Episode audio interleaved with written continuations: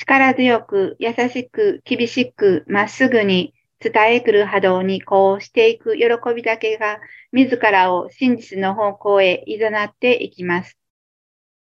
肉へ心を傾けていけば、もうご承知のように、それは苦しみの中に自らを沈めていく結果となります。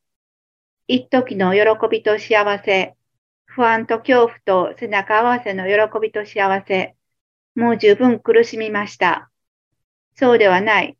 そうではなくて、色あせることのない喜びと幸せ、裏も表もない喜びと幸せの世界に帰っていきましょう。変える方法はただ一つです。心の針の向け先を知り、確定することです。大気と目吉に心を向けて合わせていく難しさを実感しながら、それでもただただ思うということをやるだけです。